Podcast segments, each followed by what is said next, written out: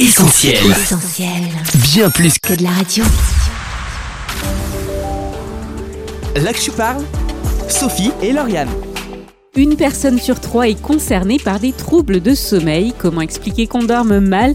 Quels effets sur notre santé? Comment retrouver des nuits paisibles?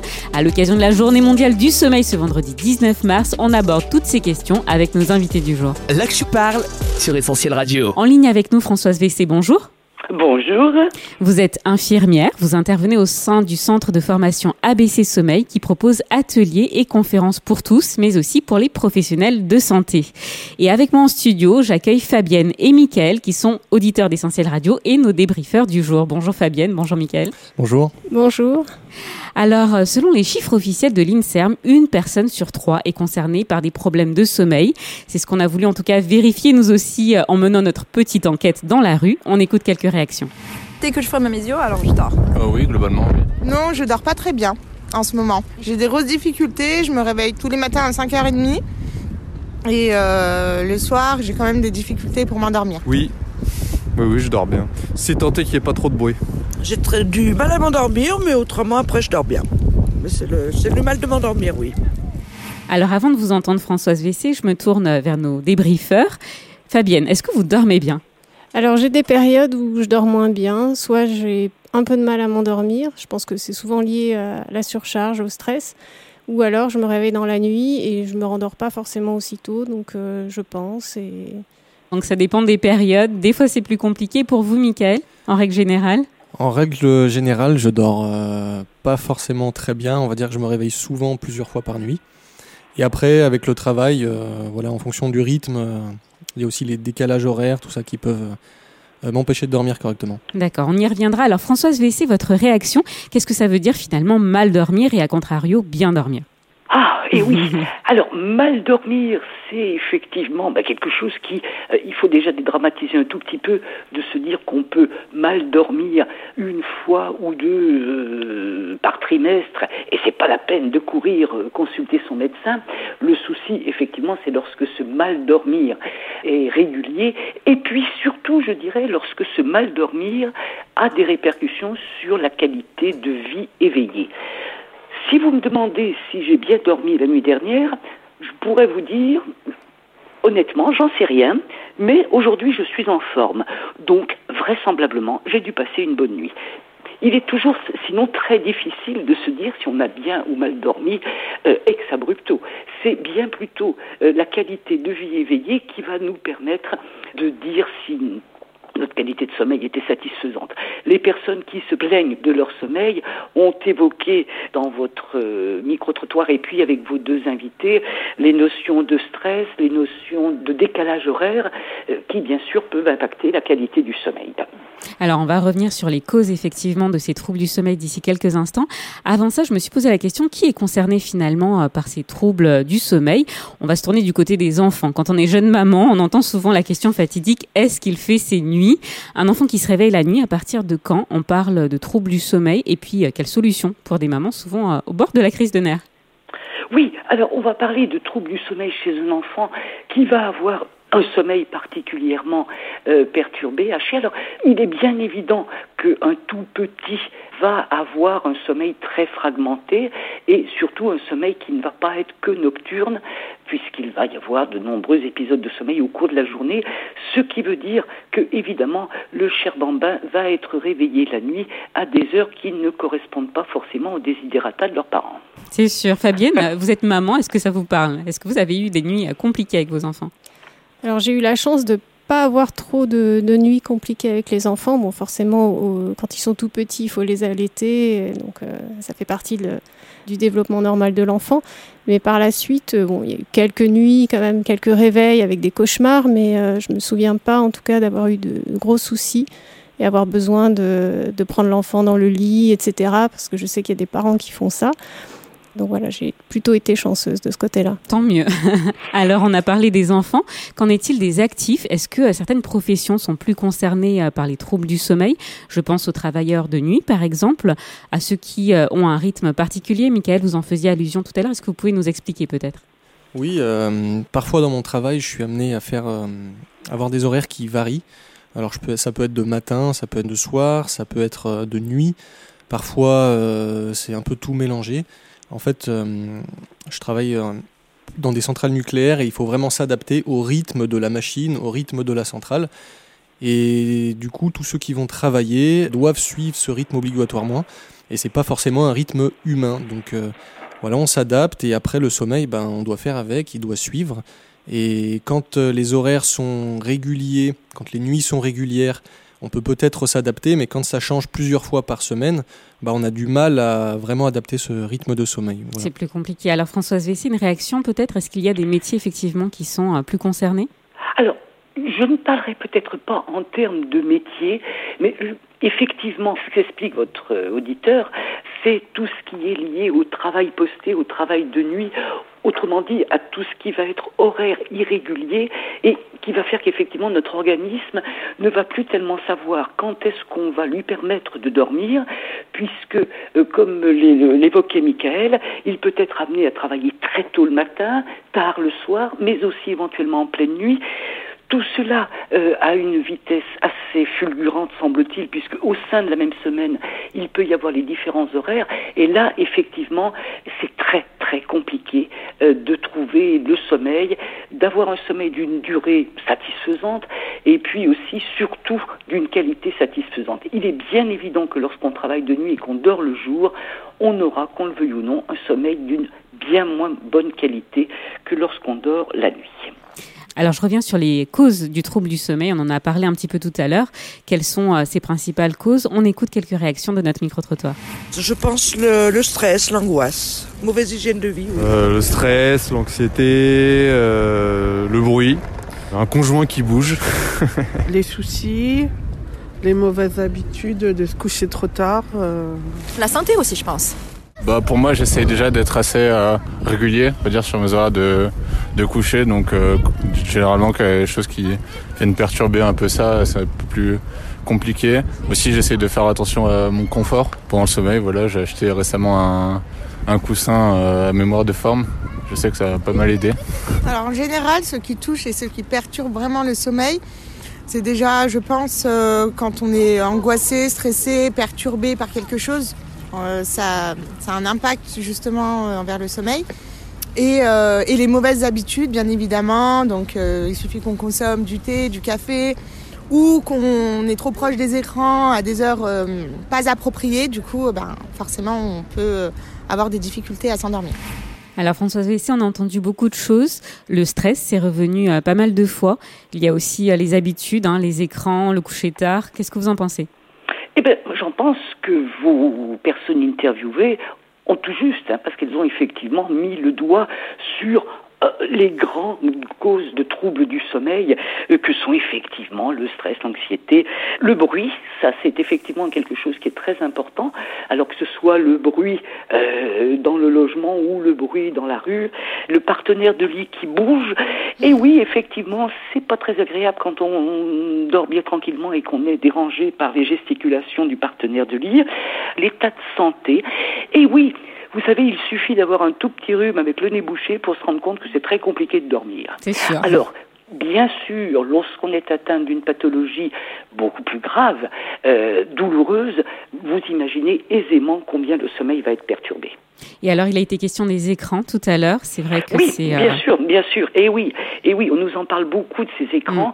Il y a effectivement euh, un lien euh, évident entre la difficulté à s'endormir et l'utilisation tardive, c'est-à-dire proche de l'heure souhaitée d'endormissement, l'utilisation tardive donc de ces écrans, en particulier les écrans qui se trouvent être très près des, des yeux, donc les tablettes, les smartphones.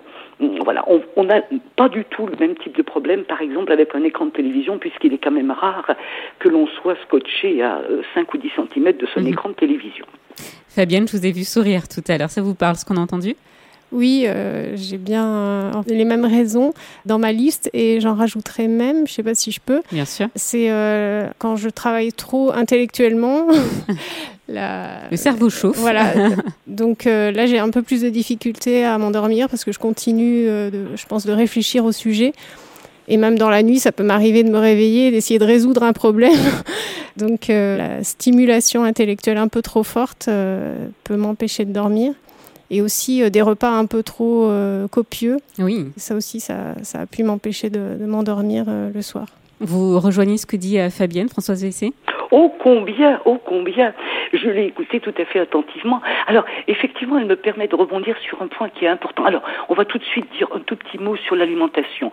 Oui, effectivement, un repas trop copieux le soir va un peu compliquer l'endormissement puisque le travail digestif sera plus important.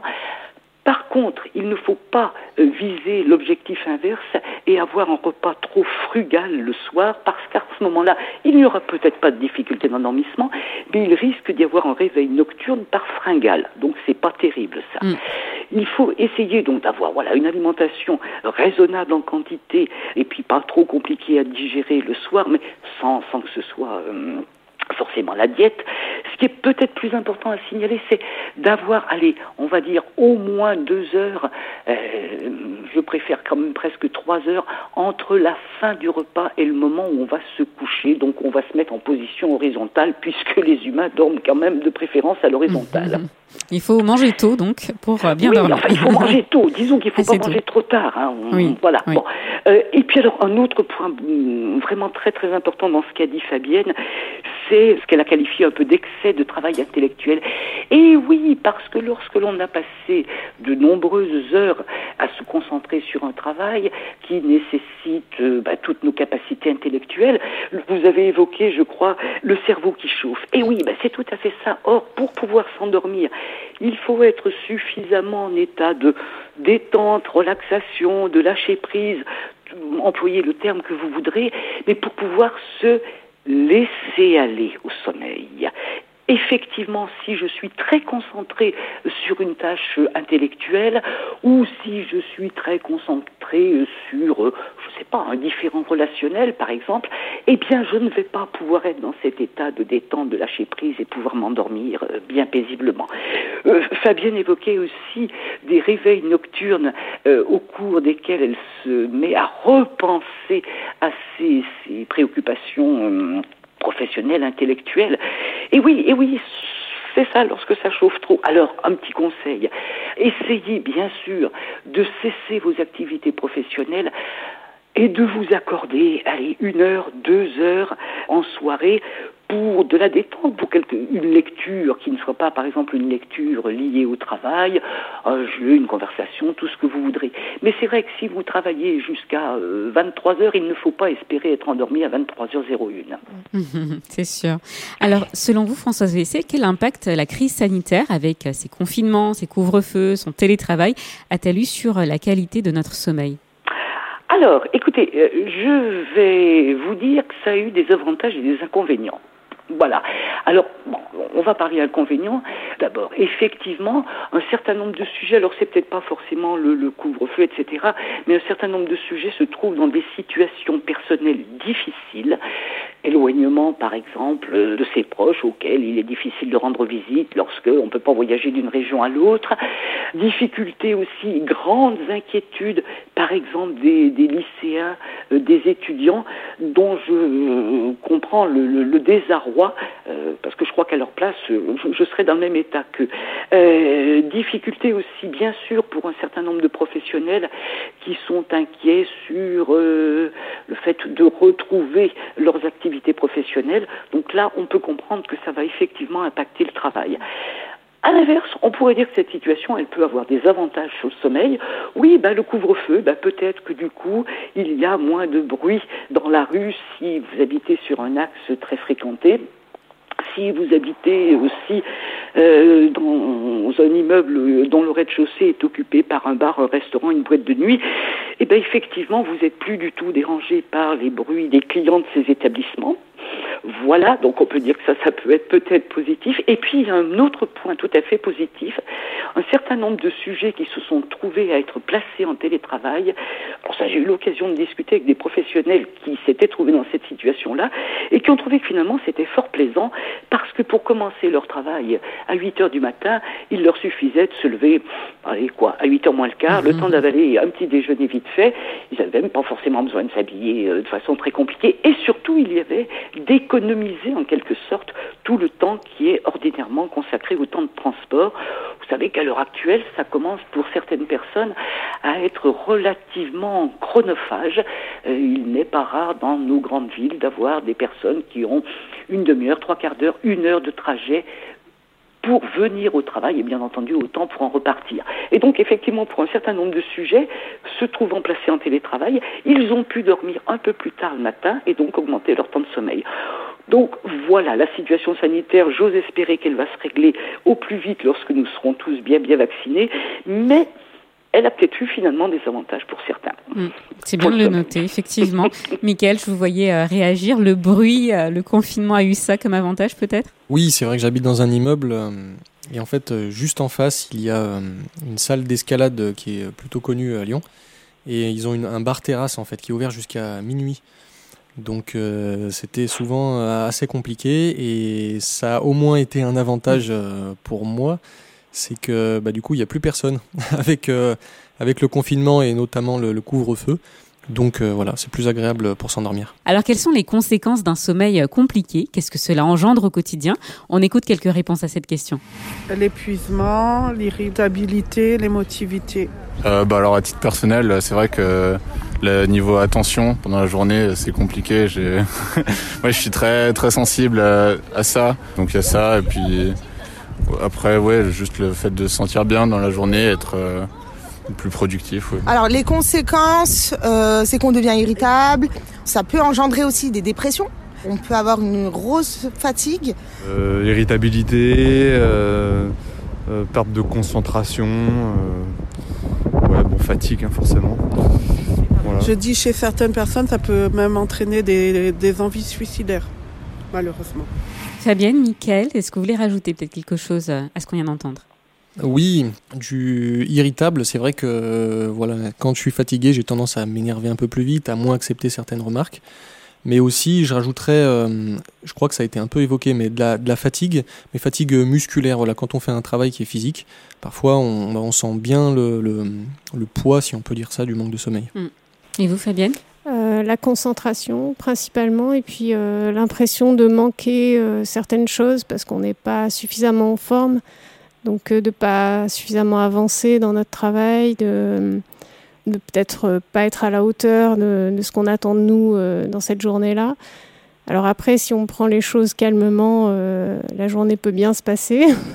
En fait, euh, faut pas, faut pas non plus se dire que la journée euh, va être ratée parce qu'on n'a pas dormi. Euh.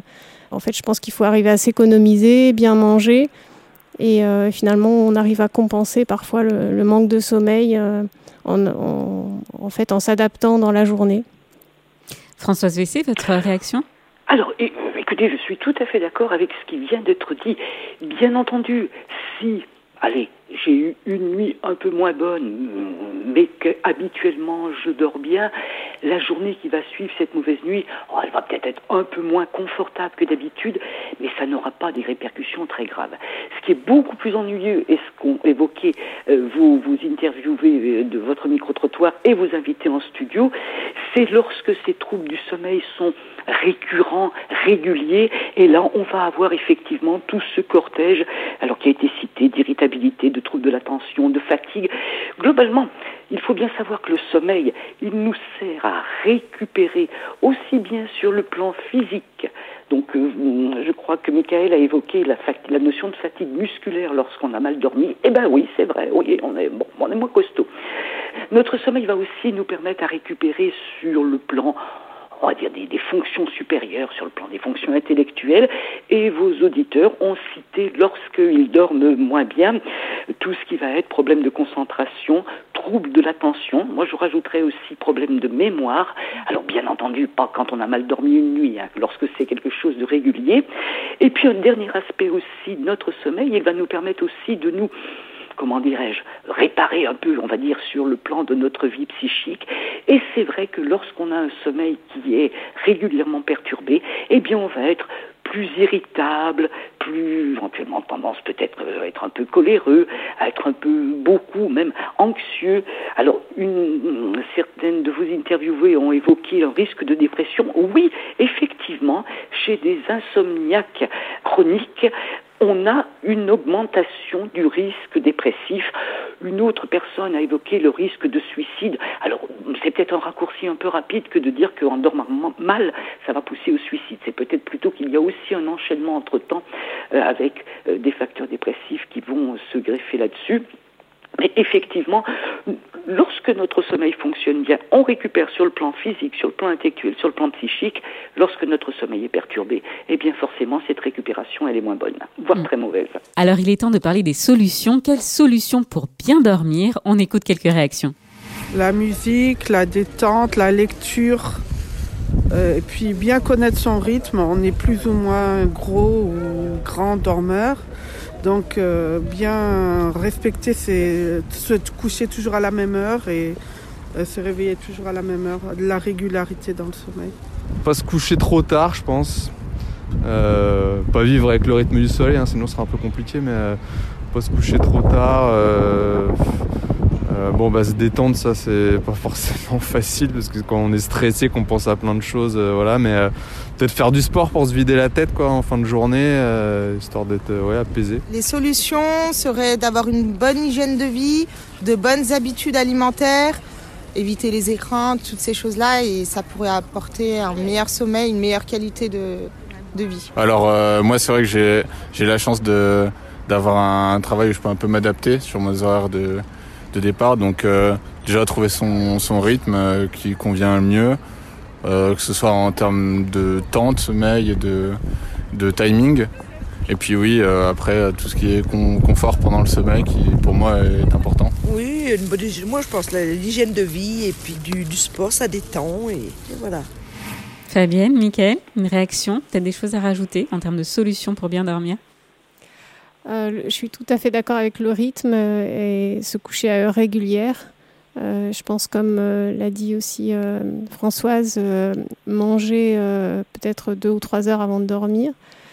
Et puis se calmer, peut-être avoir un petit rituel comme, comme les enfants ont, éviter les écrans. Michael? Il a été question de confort. Je ne sais pas si ça compte ça pour vous, hein, mais un bon coussin, un bon matelas, peut-être que ça fait partie des solutions aussi finalement pour bien dormir. Tout à fait. Moi, je sais que j'accorde un peu d'importance à ça. Euh, en tout cas, chez moi, j'ai fait en sorte d'avoir euh, voilà, matelas, mémoire de forme, coussin également. Ça a été évoqué, je crois, dans le micro-trottoir. Moi, j'ai essayé de mettre en œuvre euh, ces moyens-là. Françoise Vessé, on vous écoute. Les solutions Alors, alors effectivement, des solutions. Michael a évoqué tout à l'heure et réévoque là à l'instant l'importance de la qualité de la literie. Bien entendu, et oui, et oui, c'est tellement important. Si vous dormez euh, dans un lit euh, qui est peu confortable, ça va vous obliger à beaucoup changer de place au cours de votre sommeil, donc à avoir un sommeil qui va être fragmenté, haché, même si ce sont que de tout petits, tout petits éveils dont on garde même pas le souvenir, mais malgré tout, ils, ils auront une répercussion sur la qualité de notre sommeil. Donc qualité de la literie, oui. Donc ça, pensez-y, c'est quand même bon, voilà, c'est très intéressant de pouvoir avoir un bon lit pour bien dormir. Vos interviewés, vos invités ont aussi bah, toutes les bonnes choses, effectivement, oui. Connaître son rythme et le respecter. Et oui. Alors, moi, je n'irai pas jusqu'à. Des personnes interviewées disaient euh, se coucher et se lever à heure fixe. Bon, il faut peut-être pas exagérer. Euh, il faut surtout se coucher lorsque on ressent le besoin de dormir et pas seulement parce qu'il est telle ou telle heure. Hein. Bien entendu, avoir son temps de sommeil nécessaire. Vous savez qu'on n'a pas tous les mêmes besoins de sommeil en termes de durée, et même chaque individu n'a pas toutes les nuits forcément les mêmes besoins en termes de durée, puisque ça va dépendre de l'activité de la, de la journée euh, précédente. Voilà. Qu'est-ce qui a été cité aussi le soir de s'accorder un moment pour se détendre? Faire du sport aussi. La lecture. Alors le sport, oui, c'est très très bien.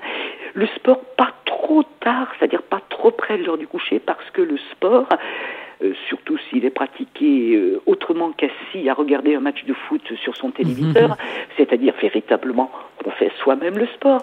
Le sport va entraîner une augmentation du rythme cardiaque, entraîner une petite élévation de la température corporelle, et ça, ça va un petit peu contrarier l'arrivée du sommeil. Donc, pratiquer le sport, oh oui, ô combien, j'en suis euh, une fervente pratiquante, mais plutôt en fin d'après-midi et pas trop en soirée, même si je sais bien que lorsqu'on travaille, eh bien écoutez, on case un peu son activité physique lorsqu'on le peut. Et il vaut mieux effectivement, bah oui, tant pis si on fait du sport entre, entre 19h et 20h, pas ces temps-ci, parce que tout ça s'est terminé aussi. Mm. Mais bon, intérêt effectivement d'une activité physique quotidienne. Alors, pas forcément non plus du sport à très haute intensité, mais on se rend compte aujourd'hui que on a de très nombreux urbains qui ont une activité physique, urbain et périurbain d'ailleurs, qui ont une activité physique quotidienne qui est voisine de zéro. C'est-à-dire, on quitte son domicile pour prendre euh, l'ascenseur dans son immeuble. De là, on va rejoindre sa voiture ou le bus ou je ne sais trop quel autre moyen de transport. On rejoint son lieu de travail où on est bien souvent relativement statique et puis après on revient dans sa maison où on est aussi relativement statique. Donc oui, intérêt d'avoir euh, une activité physique. L'intérêt, allez, on va dire la, la célébrissime passeggiata des Italiens qui est tout simplement une promenade qui est à la fois une détente, aussi une petite activité physique, mais aussi un moment aussi pour faire la, euh, la part entre l'activité professionnelle de la journée et puis la soirée qui va venir et dont on va pouvoir profiter pour euh, pouvoir un peu se, se détendre.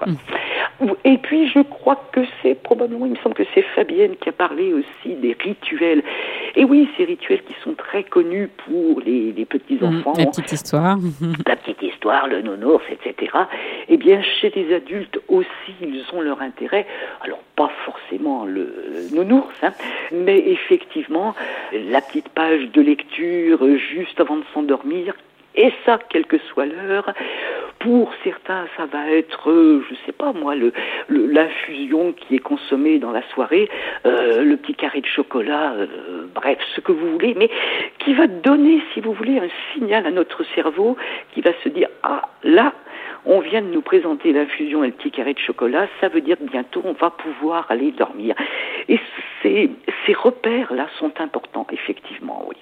Alors, ça n'a pas été évoqué, mais euh, j'y pense, la température de la chambre. Est-ce que c'est important qu'il fasse pas trop Oui, chaud tout à fait. euh, Vous avez probablement, comme moi, expérimenté certaines nuits de plein été où il fait euh, très chaud, puisque, ben voilà, euh, il arrive qu'il y ait des épisodes de canicule. C'est pas le cas aujourd'hui, mais bon. Mais lorsque effectivement on veut euh, trouver son sommeil dans une chambre où il fait 25, 26, 28 degrés, c'est pas forcément très très très facile. À l'inverse, il ne s'agit pas non plus de dormir dans son réfrigérateur.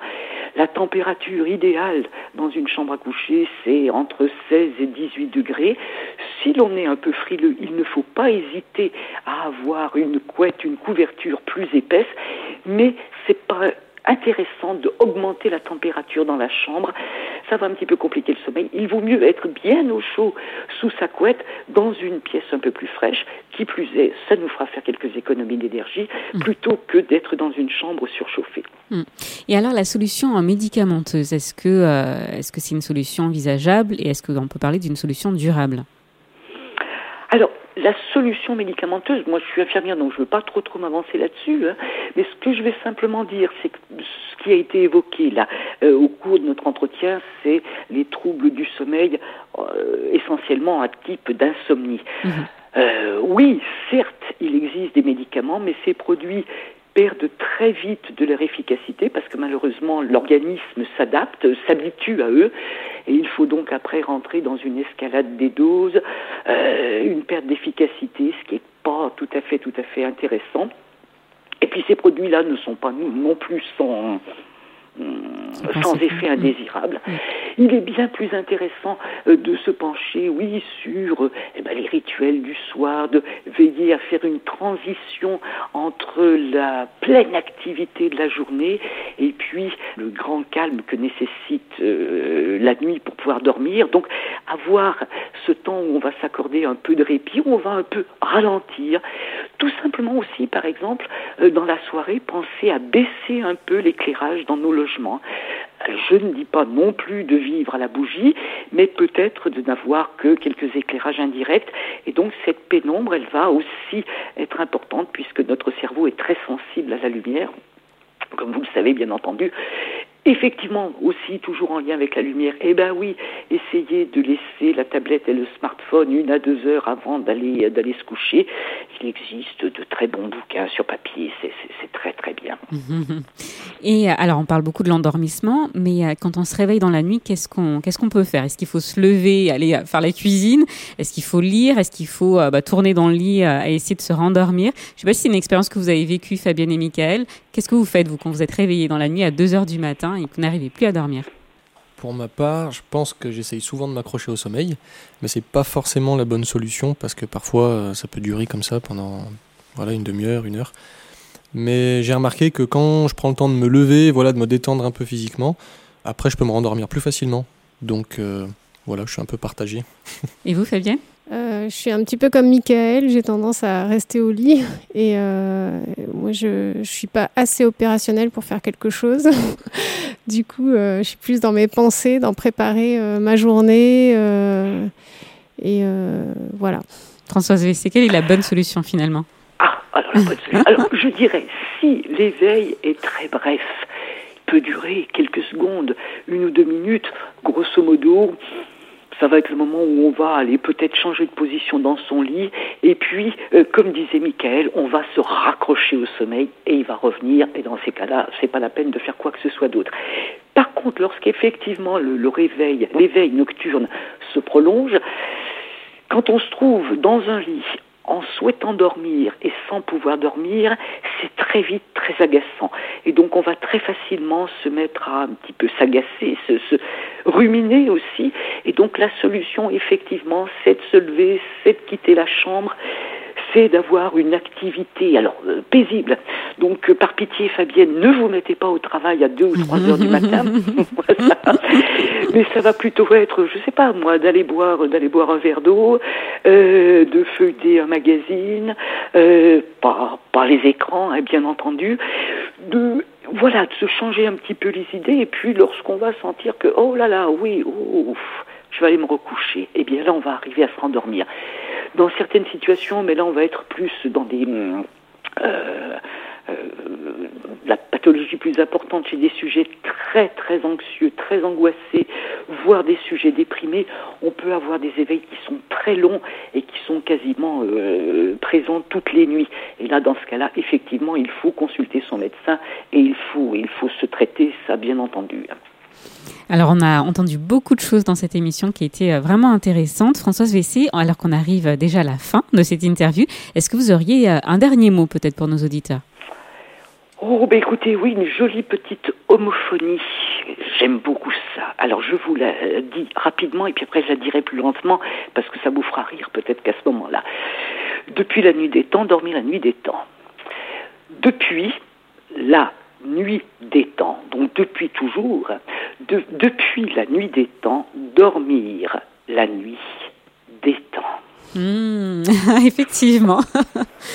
Une jolie phrase qu'on retiendra. Et un tout petit peu en avance, je vous souhaite à tous, ainsi qu'à vos auditeurs, une très bonne nuit. Avec une aussi douce voix et tellement de bons conseils. Je pense effectivement que la nuit sera bonne. Merci beaucoup Françoise Vessé d'avoir euh, répondu à toutes nos questions et euh, on espère à bientôt sur Essentiel. Merci beaucoup, à bientôt. Merci. Fabienne et Mickaël, merci beaucoup d'avoir débriefé euh, de cette interview avec mon studio. Merci à vous, Sophie. Merci, Sophie. À bientôt. À bientôt. Oui, on espère à bientôt sur Essentiel Radio. Au revoir. À bientôt. Au revoir. Là que je parle, Sophie et Lauriane. Je vous propose d'aller plus loin dans ce dossier d'ici quelques minutes. En attendant, on s'écoute He Did It, David McKinney, et on se retrouve juste après.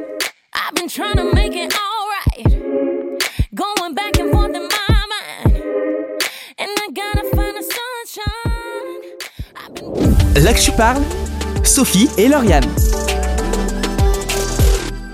Vous êtes sur Essentiel dans l'Actu Parle. Aujourd'hui, émission consacrée au sommeil. Un besoin essentiel et pourtant si fragile comme on a pu le voir en début d'émission avec notre invitée Françoise Vessé.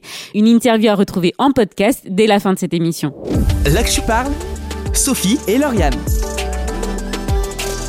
Dormir est essentiel, on l'aura compris dans cette émission, et il n'y a qu'à manquer de sommeil hein, pour le comprendre. La fatigue entraîne chez bon nombre du stress, de l'énervement, de l'étourdissement ou un manque de concentration, j'en passe. Les raisons d'un mauvais sommeil sont elles aussi euh, nombreuses, et en l'occurrence, il a été question des soucis, pour certains on peut parler euh, d'angoisse et même d'insécurité. En somme, un manque de paix évident qui vient perturber nos précieuses heures de sommeil. Un jour, un homme dira ⁇ Je me couche et je m'endors en paix ⁇ alors quel était son secret? Est-ce que c'était une vie paisible sous les cocotiers, un compte en banque bien rempli? Eh bien cet homme, de son prénom David, était loin d'avoir une vie tranquille. Dès son jeune âge, il avait combattu un fameux géant, Goliath. Il était traqué par le roi Saül qui cherchait à le faire mourir. Et même sa famille, on ne peut pas dire que c'était euh, la petite maison dans la prairie. Alors se coucher et s'endormir en paix, j'ai envie de dire que ça relevait du miracle. Et effectivement, il faut lire la suite de sa déclaration pour comprendre. Je couche et je m'endors en paix, car toi seul, ô Éternel, tu me donnes la sécurité dans ma demeure. Toi seul, éternel, qui est cet éternel? Eh bien, il ne s'agit d'autre que du Dieu de la Bible. Malgré une vie angoissée en apparence que pouvait avoir David, il avait dans son cœur une joie et une paix quasi inexplicables qu'il puisait en Dieu. Car tu me donnes la sécurité dans ma demeure, une sécurité qui vaut de l'or par les temps qui courent. Pour dormir sur nos deux oreilles, on aspire tous à une sécurité, qu'elle soit financière, politique, familiale, sanitaire. Dur en effet de trouver le sommeil dans un pays en instabilité politique. Dur d'avoir un sommeil de plomb lorsqu'on ne sait pas où traînent ses enfants. Dur de fermer les yeux quand on attend des nouvelles des créanciers. Bref, ce que nous apprend David et ce qui est exceptionnel, c'est que malgré toutes ces circonstances, Dieu nous donne la paix du cœur. Mais Dieu, n'est-ce pas ce même Dieu qu'on accuse souvent de dormir? Dieu dormirait indifférent à nos problèmes, à nos soucis et pourtant, ne sommes-nous pas nous endormis lorsqu'il s'agit des affaires de Dieu? Dans notre imaginaire collectif, un bon sermon est souvent associé à un équipique et l'Église un refuge de mamies euh, somnolentes. Alors il serait peut-être bon de se réveiller de ne pas rester endormi face à l'amour que Dieu nous porte. Le Dieu de la Bible n'est pas celui que les religions nous ont dépeint. Il s'agit d'un Dieu réveillé et éveillé face à nos besoins. Il sait, lui, calmer les tempêtes de notre cœur afin de nous assurer cette vraie paix du cœur. Et je finirai par un épisode que l'on retrouve dans les évangiles et qui nous raconte comment les disciples de Jésus, futurs apôtres, ont littéralement été pris de panique lors d'une tempête en pleine nuit eux, des pêcheurs aguerris, étaient liquéfiés face aux vagues de cette mer agitée.